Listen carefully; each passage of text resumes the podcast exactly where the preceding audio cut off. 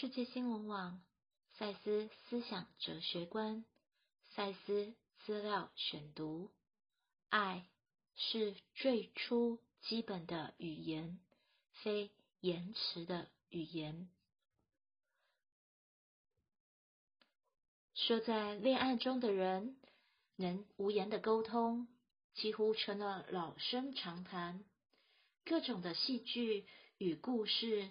描写了似乎发生在母子、兄弟姐妹或爱人之间的内在沟通。爱本身仿佛加速了身体的感觉，因此，即使是最细微的手势，也有了格外的重要性和意义。神话和故事形成了，在其中相爱的人。彼此沟通，虽然一个死了，而另一个活着，爱的经验也加深了那片刻的快乐，终令他同时仿佛强调了生命之短处。虽然爱的表现灿烂的照明了生命的瞬间，在那片刻的灿烂。包含了一种强度，那违抗了时间，且多少是具永恒性的。在你的世界，你只认同你自己；然而，爱却能扩展那认同到这样一种程度，以致对另一个个人的亲密知觉，尝试你意识的重要部分，你。向外看世界，不止经由自己的眼睛，至少到某程度，也还透过另一个人的眼睛。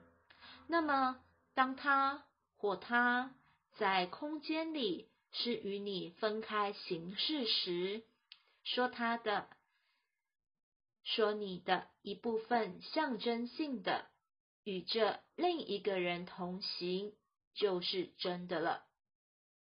所有这些也以不同的程度适用于动物，纵使在动物团体里，个体也不只关心其本身的存活，还关心家庭成员的存活。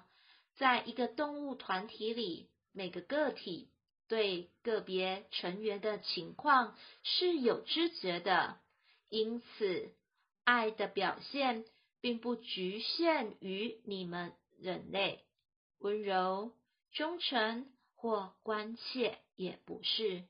爱的确是有自己的语言，一个基本的、非言辞的语言，带着深沉的生物性内涵。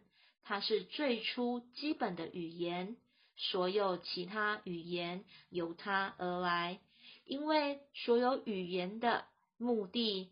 均启自那些对爱的表现相当自然的特质：沟通、创造、探索给予所爱合一的欲望。